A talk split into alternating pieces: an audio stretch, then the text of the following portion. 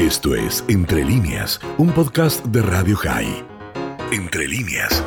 Y en esta realidad nos hemos tenido que hacer todos un poco expertos en temas eh, sanitarios, pero claro, somos simplemente de oídos casi yo diría en un exceso y hay que poder decodificar y hay que poder también de alguna manera saber exactamente qué leer, qué no leer y lo mejor es escuchar a aquellos que realmente saben.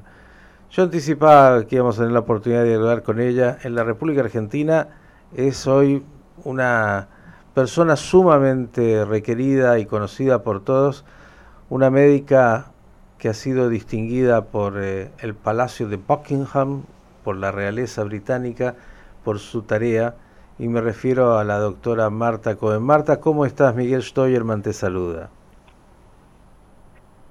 Hola Miguel, ¿cómo están ustedes en la radio con los oyentes? Bien, y gracias como siempre por atendernos, eh, incluso eh, haciéndote un espacio en tu agenda antes de ir a almorzar. Eh, y, y, en eso que no paras, digo, no tienes un segundo. Marta estará saltando de, cómo está la situación sanitaria acá. Ayer tuvimos el número de contagios más altos, la preocupación es enorme, lo que pasa con los vecinos es sabido y el temor por lo que puede ser un colapso en el sistema y una tragedia sanitaria. Y las medidas, que acá como todo se discute y mucho, también en el mundo, pero acá con nuestras particularidades. ¿Qué nos dirías en este momento y qué le dirías sobre todo a las autoridades? Bueno, que en realidad es preocupante 20.000 números, 20.000 personas nuevas contagiadas en el día de ayer, pero que en realidad ese número es mayor. No dudo que hay más de 20.000. Eh, los test que se deberían haber hecho en Argentina, que se fueron 75.000, deberían haber sido un mínimo de 250.000. Es decir, que al hacer más test, más positivos, eh, el número de, casos positivos es más de un 30%, que es una medida inadecuada. Eh, debe ser no más de un 10% de los test positivos como para que decida el número de test es el adecuado. Por lo tanto, mi preocupación es que hay más de 20.000. Eh, mi preocupación es que esta nueva variante que nos azotó a nosotros muy fuertemente en enero de marzo eh, y que, bueno, por suerte ahora tenemos eh, menos de 4.000 casos diarios, es muchísimo más contagiosa. lamentablemente la situación económica de Argentina eh, hace que no eh, va a ser muy difícil imponer una, otra cuarentena dura eh, pero bueno la estrategia deberá ser entonces hacer test test a todo el mundo y cuando yo digo test mira en el Reino Unido se están haciendo para 4.500 casos 1.200.000 test diarios mm. entre 660.000 test de PCR y el resto de test rápidos por lo tanto ya que no podemos darle vacunas a todos eh, y no podemos eh, aislarnos eh, indefinidamente, bueno, por lo menos test y, la precaución de cada uno de usar el barbijo, el virus contagia más que antes. Acá en, en, el mes de enero se llevó en una camas de terapia, hubo que derivar pacientes de Londres a zonas tan alejadas como Newcastle, este, que son como cuatro horas de viaje desde Londres, porque no había camas de terapia. Y bueno, yo sé que eh, en lugares de Escobar, por ejemplo, ya no tiene camas, lugares de Gran Buenos Aires que no tienen camas.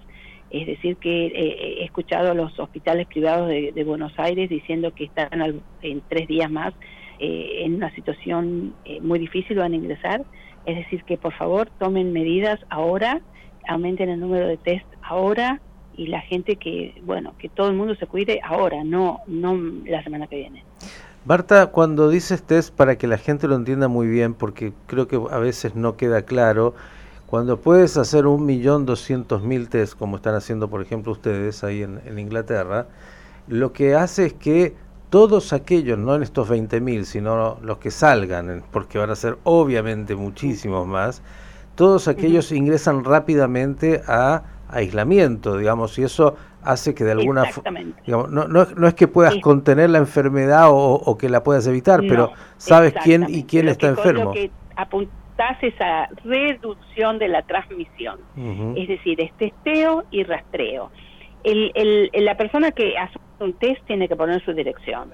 Esa dirección y código postal eh, luego se carga en una base de datos. Entonces yo sé yo pongo mi código postal, que en este momento lo puse ayer, hay 52 personas cada 100.000 en mi barrio infectadas con COVID que sale con el código postal. Entonces, eh, es importante hacer el testeo y el rastreo. Y para darte un ejemplo, aquí hubo seis casos de la variante de Manaus identificados en Brasil.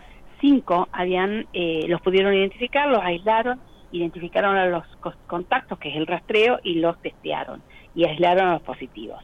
Eh, ¿Para qué? Para evitar que esta variante de Manaus, en la que la vacuna no es tan eficiente, pueda no expandirse. o un caso no lo pudieron identificar porque no había puesto la dirección. Entonces, eh, lo llamaban por la televisión, que por favor una persona que se había realizado el test el 12 de febrero de la zona de Bristol, que se presente. Bueno, la persona no se presentó y pudieron hacer el trabajo hormiga de identificar el código postal de la, de la persona y el barrio de donde había venido ese test. Encontraron que era un barrio de 359 viviendas, entonces le dieron la orden al barrio que se quedó en la casa, que no nadie traer y fueron casa por casa testeándolo hasta que identificaron a la persona que por suerte se había quedado aislado pues tenía síntomas. Preguntas. Este, pero bueno, a ese nivel, a ese nivel hay que ir, con el testeo del rastreo. Bien, preguntas muy concretas. Eh, ya sabemos la, la situación en términos de las vacunas, la dificultad que no solamente vive la Argentina, sino el mundo. ¿Estás aquí? ¿Tengo algún ruidito? Ah, bueno. Eh, ¿Cuánto? Estoy aquí, sí. Sí, bárbaro. Digo, eh, la producción de test y el costo de los ah. test, ¿tienes idea cómo está? Porque mm. por algún motivo que es inentendible tenemos, tampoco tenemos no vacunas sino test. Bueno, acá es gratis, así que no sé cuánto sale el test, porque las PCR son gratis, eh, uno directamente se lo hace y lo manda o, lo deposita en un, en un centro y, los test, los kits de test rápidos son gratis.